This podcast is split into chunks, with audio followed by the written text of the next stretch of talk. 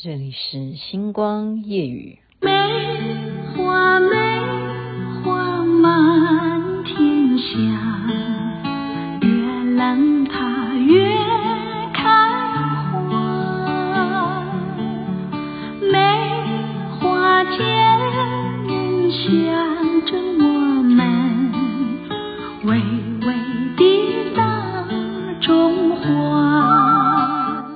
邓丽君所唱的《梅花》。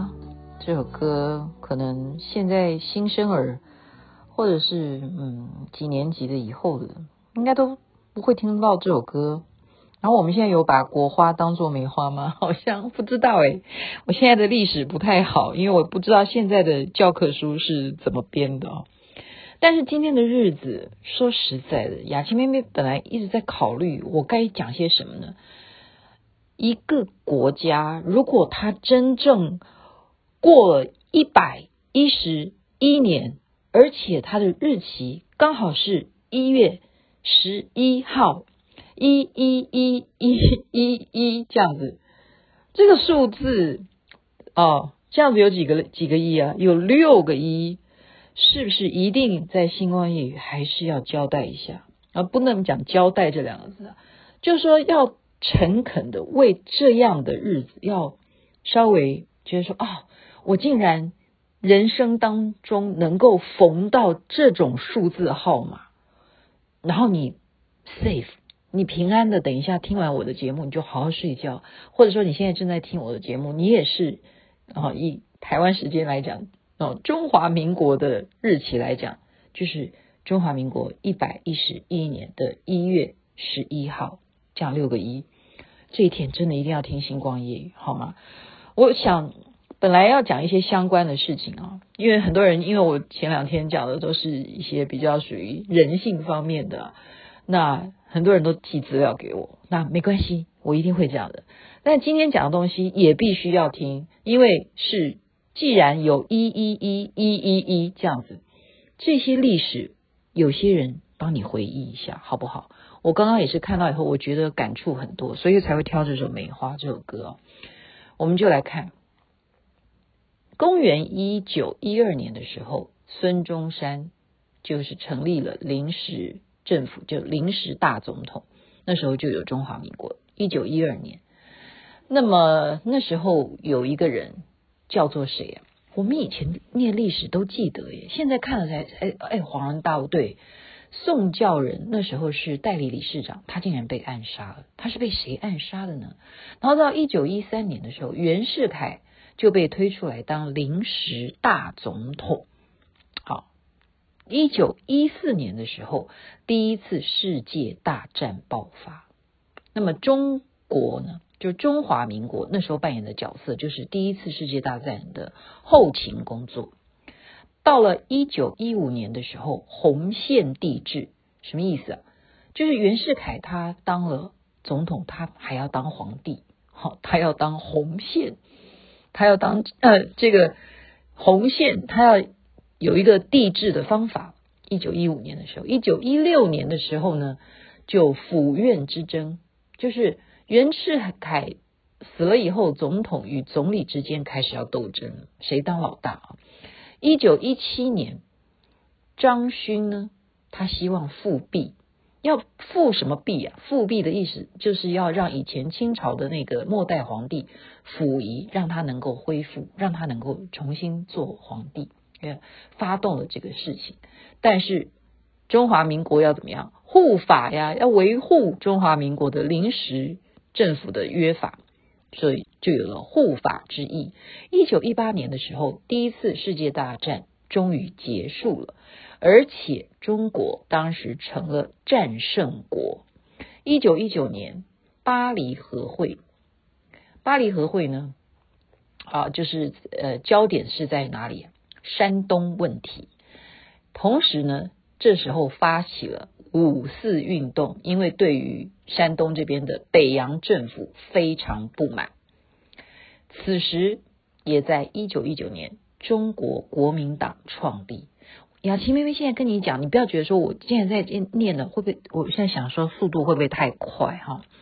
因为我们有测量学校的这一些学长们，你们应该听雅琪妹妹讲这些，你们就超有感觉。好有，OK，还有杨雄飞杨大哥是吗？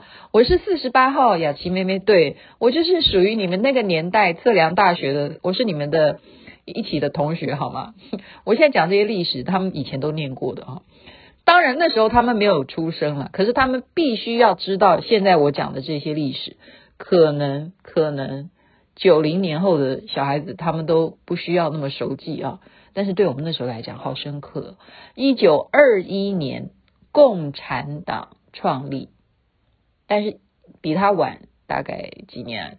中国国民党是一九一九年创立的，所以隔了啊，算三年好了。一九二一年，共产党创立。一九二四年的时候呢，当时创立的时候需要合作，所以国共第一次合作。一九二五年的时候，非常可惜，英年早逝，也就是创立中华民国的孙中山先生。我认为他应该是过劳啊，过劳而癌症腺癌病逝的。此时在二五年的时候呢，广州国民政府就赶快成立，因为孙中山先生过世的话，要赶快。啊，有一个他在他毕竟是广东人嘛，广州国民政府就成立了。一九二六年呢，国民革命军要怎么样？北伐誓师，那当然就是由蒋介石来率领了。誓师北伐，你们那些军阀都在北方，我们要往北走。好，一九二七年，蒋介石还是什么？大令清党。那什么叫大令清党？我刚刚看到，我我没有办法每一件事情都交代。今天节目我们不是在上历史课哈，清党这种事情我们可想而知嘛，就是说你不纯，你在我这个党里头你不干净，你就给我找出来，然后把它滚哈，或者是怎么怎么处理？不知道，当时不知道哈，因为他这样清党呢，啊，就会把呃排除异己啦，应该这样讲。所以国民党的执政之下，可以说是有十年的光景，好，就是蛮辉煌的。就整个中国，我们就让国民党，你主要，因为你都可以下令清党，对不对？你就是可以主持国家，有十年的，就是还算蛮强的。中国那时候是很强的，但是在这中间有没有发生事情？当然还是很多事情啊。有宁汉分裂，在一九二七年，一九二八年北伐胜利了。所以他是一九二六年去北伐誓师的，他到二八年，所以花了两年的时间打仗。你说是不是？中国都没有停。你从清朝啊被八国联军，一直你从我刚刚念，从一九一二年开始到现在有休息过吗？真的没有休息过。一九三一年又发生什么事情？这也是非常严重的事情，是什么？日本人入侵东北，九一八事变。这件事情是非常非常的血泪的，朋友们，你们真的，如果你我不知道了哈，因为年轻人或者是说，嗯，真的是没有机会出国的人，就是说没有有必要要去中国旅游的话哈，现在更不要讲现在怎么去旅游，你踏上那个土地，你应该就会有一些历史的回忆，起码了，就是说，因为我们有念过。书，然后知道九一八事变，那时候对于东北来讲，那真的是非常惨烈的，非常惨烈。还有这样子的歌曲啊，九一八，九一八，就是这样子哭诉当时这些无辜的老百姓，无辜的这些受难者。一九三一年的时候，中共在另外一边呢，成立了中华苏维埃共和国。所以这等等于是共产党的早的呃早期的前身。一九三二年，满洲国成立了，好，也就是日本人，他因为侵入你东北嘛，所以他就怎么样帮助溥仪，就刚刚讲的那个末代皇帝啊，因为他始终看能不能复辟嘛，就推他当皇帝。满洲国成立了，一九三二年，一九三四年的时候，这时候。啊、呃，国民党不能忍受了，他要开始怎么样？觉得说中华苏维埃共和国，你到底是谁？我不要笑了，这这时候我讲的话都很，这事件都很严肃诶，我怎么可以笑？就是我把它稍微讲白话一点，大家才不会觉得我在念课本很无聊嘛，哈。就是说，真是共产党，你到底是要干什么呢？你好像没有要帮国民党哈，你到底有没有要帮我们？呃，要消灭共产呃日本啊，我们讲日本满洲国都成立了，溥仪都当皇帝了，你们在干什么？你们到底是站在哪一边的？所以发现共产党跟我们是不合的，长征阻击共产党，所以共产党的成员他们就逃到延安。一九三四年的时候，基地就改成到延安去了，中华苏维埃共和国跑到延安去了。一九三五年。就是什么遵义会议，就是这时候到了延安以后，谁当老大？毛泽东就出头，他成为领导。一九三五年，一九三六年呢，可能也是他们去促使张学良的哈，有没有这中间的成分不知道？发生了什么重要的历史事件？西安事变，因为张学良叛变。他迫使了蒋介石决定要再讨伐，就是发动对日本的战争。然后一九三七年呢，更严重了，日本还是对中国觊觎哈，发生了卢沟桥七七事变。所以这时候呢，日本人又打过来了，我们力量不能够再去打共产党啊，就要怎么样？国共第二次合作，我们一起来抗日本人。打日本，呃，那时候叫鬼子，现在我们不叫，我们不会，我们谢谢他送我们疫苗，感谢 AZ 疫苗，一开始都是日本送我们，感谢你们，阿里嘎多，我在马斯，你看，就是现在台湾人是这种态度，是这种态度，可是，在那边来讲不是的，为什么呢？我们等一下再来看，因为有淞沪会战、啊，淞沪会战在哪里？就是淞沪哈，沪应该就是上海啊那边，抵抗日本，因为怎么样还。更严重的是，日本他们还杀红了眼，造成了南京大屠杀。这件事情到底死了多少人？这件事情有人在追究吗？当然，那边会追究，那边会追究，会啊，会啊。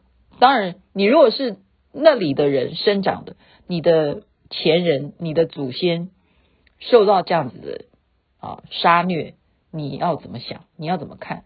就像那一天，我跟哪一个朋友聊天聊起来，他是从雅加达那时候，你知道那时候是他们发动的是叫什么？就排华，那女生都躲起来，后来怎么逃离雅加达？有一有一个年份，大家记得吗？所以南京大屠杀比那时候印尼这种事件排华事件更严重啊，更严重！他们屠杀了多少中国人？这个仇恨是。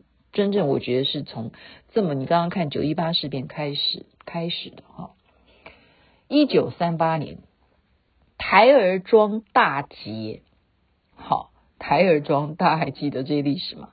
一九三九年第二次世界大战爆发，第二次世界大战爆发，你看有休息过吗？这样算下来。南京大屠杀之后，马上一九三九年第二次世界大战爆发。一九四零年，这时候真的整个中国乱七八糟的，就怎么样？汪精卫都出来，汪精卫的政权成立。好，他到底是谁呀、啊？谁扶持他的？你想想看，会是谁？那是日本跟他一起合作啊。一九四一年，日本人更怎么样？去偷袭珍珠港。造成美国本来没有要参与第二次世界大战，这时候美国真的是太不像话了，生气了。他说日本人太过分，要报仇，所以就挑起了整个太平洋的战争。一九四三年，一九四三年开罗宣言，所以包括中国都加入了，跟世界的强国一起开会，我们要怎么来消灭这些帝国主义的这些国家？太坏了。